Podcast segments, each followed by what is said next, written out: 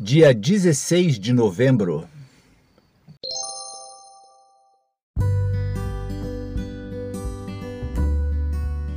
Por que é importante lermos a Bíblia? É importante porque a Bíblia, ela é a palavra de Deus. Quando você lê a Bíblia, Deus fala com você. Tudo que Deus diz tem poder se você estudar a Bíblia com atenção, deixando Deus falar ao seu coração, as palavras de Deus vão mudar a tua vida. É por isso que é importante você ler a Bíblia para ouvir a palavra de Deus.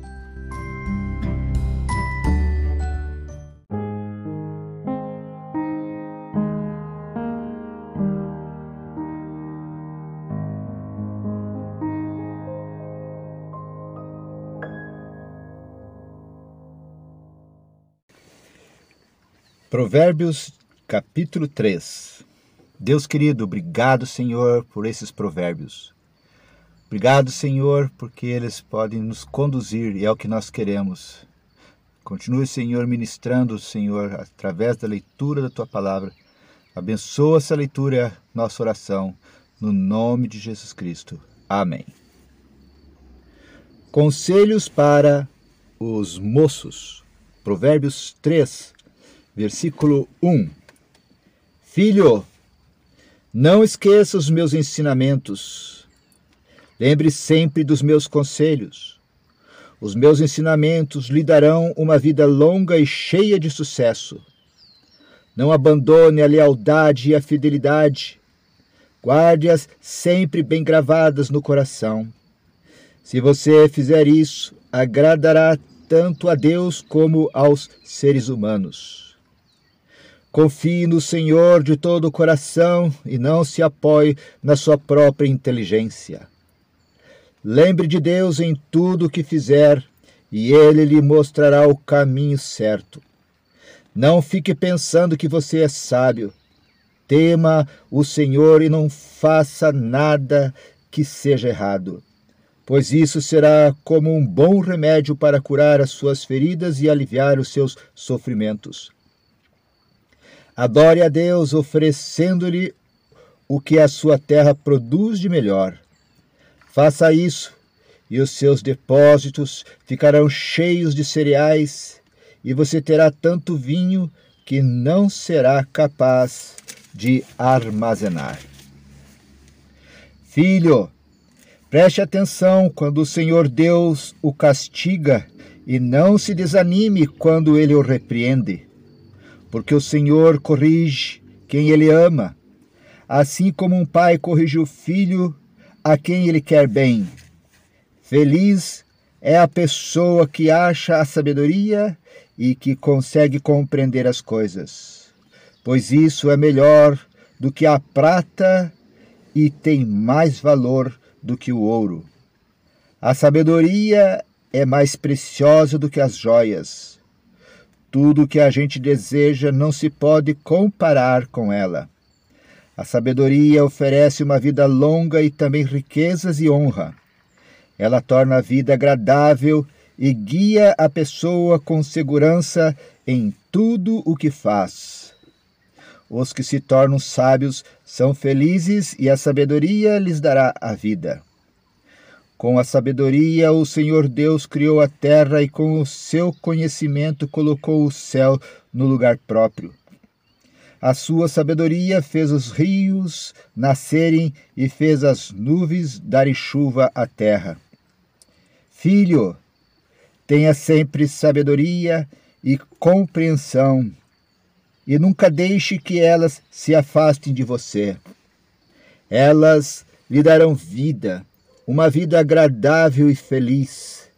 Você caminhará seguro e não tropeçará. Quando se deitar, não terá medo, e o seu sono será tranquilo a noite inteira.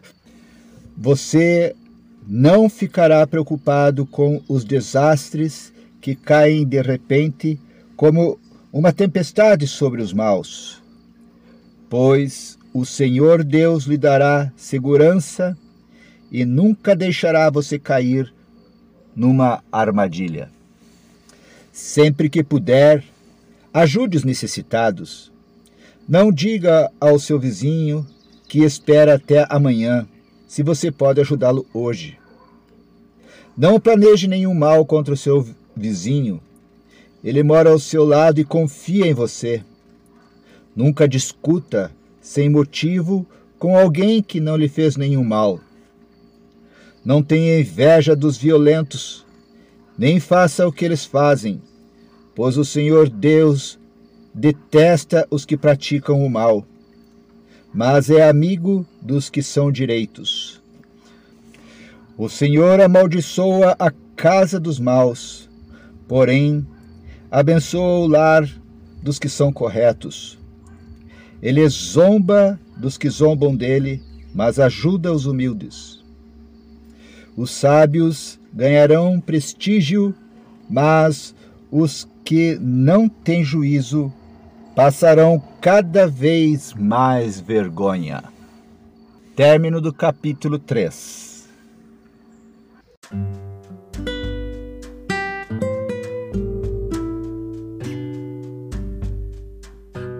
Quero fazer um destaque aqui nos versículos 5, que passo a ler agora, que diz assim: Provérbios 3, versículo 5. Confie no Senhor de todo o coração e não se apoie na sua própria inteligência. Lembre de Deus em tudo que fizer e ele lhe mostrará o caminho correto. Não fique pensando que você é sábio. Tema o Senhor e não faça nada que seja errado. Muitas vezes, no exercício da nossa fé, nós ficamos entre a razão humana e a confiança em Deus. Como agir? Como eh, avaliar essa situação? É preciso compreendermos que o cristianismo é uma religião profundamente enraizada na razão. Cabem na palma de uma das mãos humanas os itens aprovados pela razão, como, por exemplo, o nascimento virginal, a ressurreição e a ascensão de Jesus Cristo. Quanto exijam a pressuposição da fé, até mesmo esses fatos, uma vez cridos, precisam de sistematização, uma tarefa própria da razão.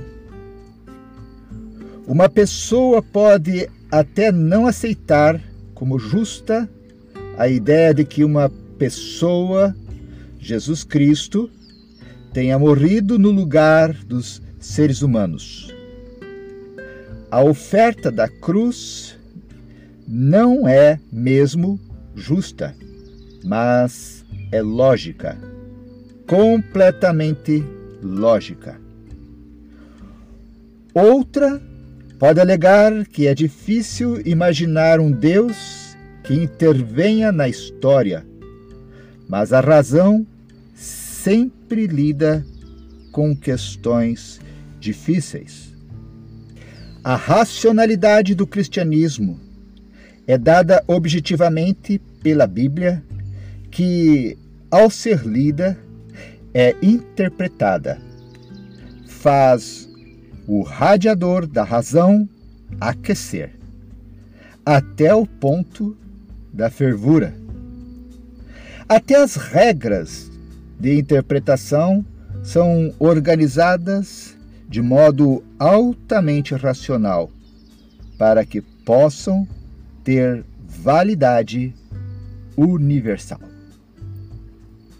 A fé convida a razão à humildade para que não sucumba diante da sua soberba.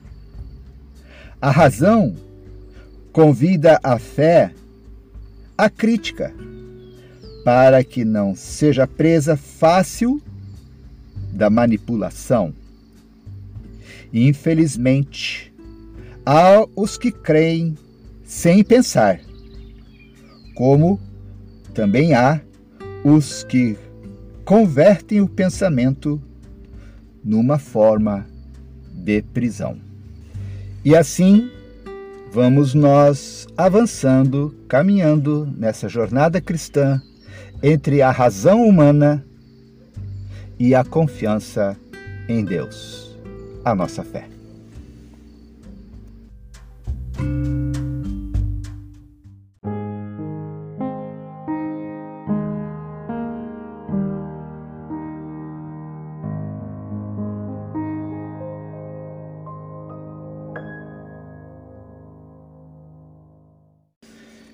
Leitura de Provérbios, capítulo 4 As vantagens da sabedoria. Filhos, escute o que seu pai ensina. Preste atenção e compreenderão as coisas. O que eu ensino é bom. Portanto, lembrem dos meus conselhos. Quando eu era menino, filho único dos meus pais, o meu pai me ensinava dizendo: Lembre das minhas palavras e nunca as esqueça. Faça o que eu digo e você viverá. Procure conseguir sabedoria e compreensão. Não esqueça nem se afaste do que eu digo. Não abandone a sabedoria e ela protegerá vocês. Ame-a e ela lhe dará segurança. Para ter sabedoria é preciso primeiro pagar o seu preço. Use tudo o que você tem para conseguir a compreensão. Ame a sabedoria e ela o tornará importante. Abrace-a e você será respeitado. A sabedoria será para você um enfeite, como se fosse uma linda coroa. Escute, meu filho, Aceite o que eu estou dizendo e você terá uma vida longa. Eu lhe tenho ensinado o caminho da sabedoria e a maneira certa de viver. Se você andar sabiamente, nada atrapalhará o seu caminho e você não tropeçará quando correr. Lembre sempre daquilo que aprendeu. A sua educação é a sua vida. Guarde-a bem. Não vá aonde vão os maus. Não siga o exemplo deles. Não faça o que eles fazem. Afaste-se do mal. Desvie-se dele e passe de lado. Os maus não podem dormir sem ter feito alguma coisa má. Eles ficam acordados até conseguirem prejudicar alguém porque para eles a maldade e a violência são comida e bebida. A estrada em que caminham as pessoas direitas é como a luz da aurora que brilha cada vez mais até ser dia claro. Mas a estrada dos maus é escura como a noite. Eles caem e não podem ver no que foi que tropeçaram. Filho, preste atenção no que eu digo. Escute as minhas palavras.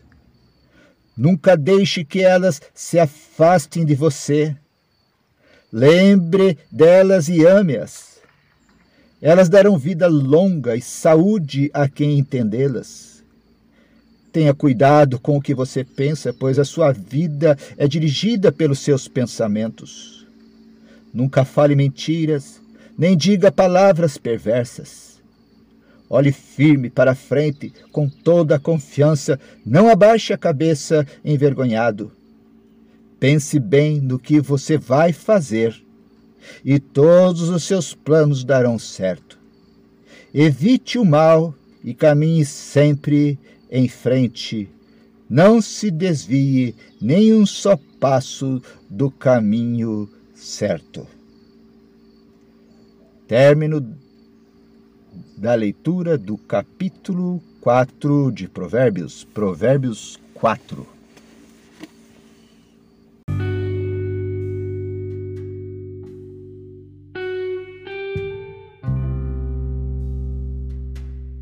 Veja só que legal esse versículo 26, né? Diz assim: Pense bem no que você vai fazer e todos os seus planos darão certo.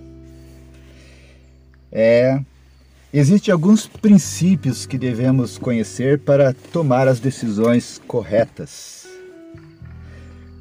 Avalie sempre os prós e os contras. Devemos pensar em termos de prós e contra antes de tomarmos a decisão. A razão é um bom instrumento. Lançar mão dela nos ajuda a acertar.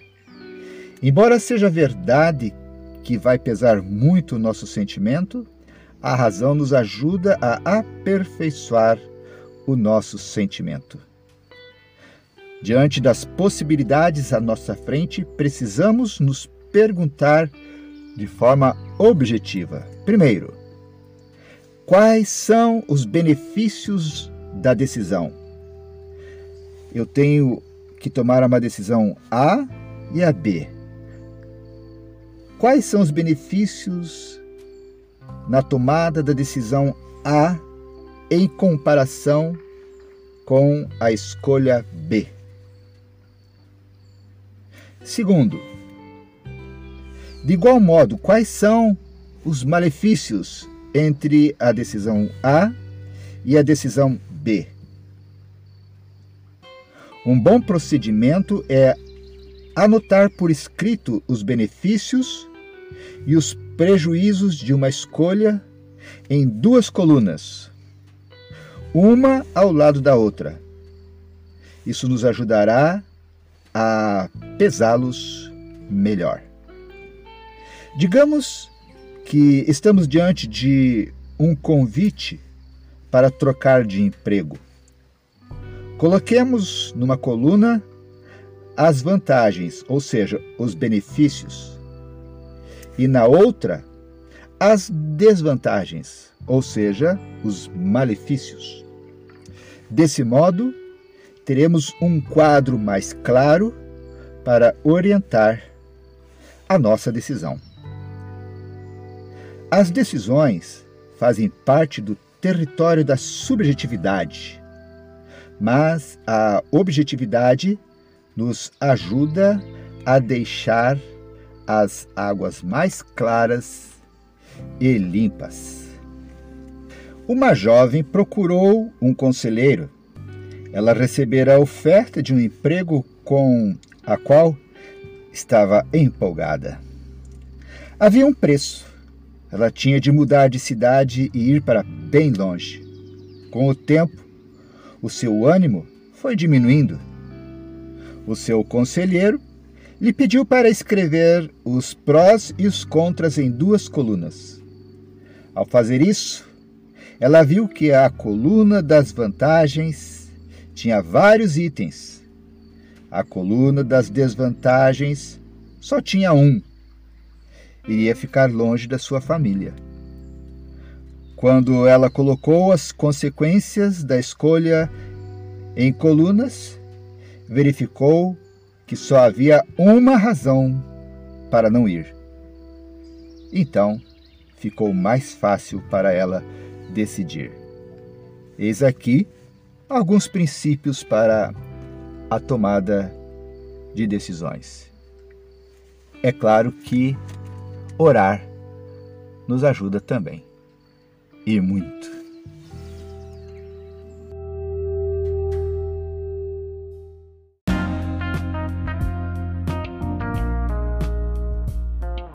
Que incrível! Como o tempo passou rápido. Parece que foi esses dias que nós demos início à leitura da Bíblia, não é? Então, parabéns para você, continue firme. E, e você que também se juntou a nós no decorrer deste ano, continue firme. Nós vamos estar juntos comemorando a tua vitória quando você concluir a leitura e meditação de toda a Bíblia. Se esse tempo tem sido um bom tempo para você. Então, divulgue essa leitura para aquelas pessoas que você ama e convide-as a se juntarem a nós. Amém? Então, que Deus te abençoe, te guarde e até amanhã.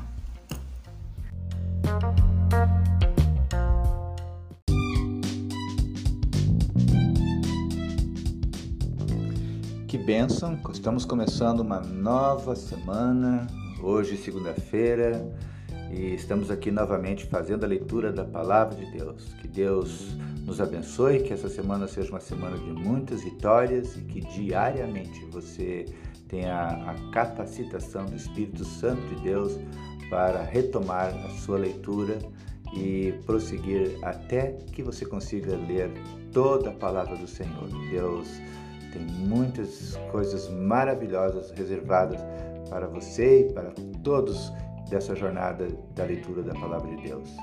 Uma boa noite para você que está indo se preparar para dormir, um bom dia para você que já está ainda começando o seu dia e, se Deus quiser, até amanhã.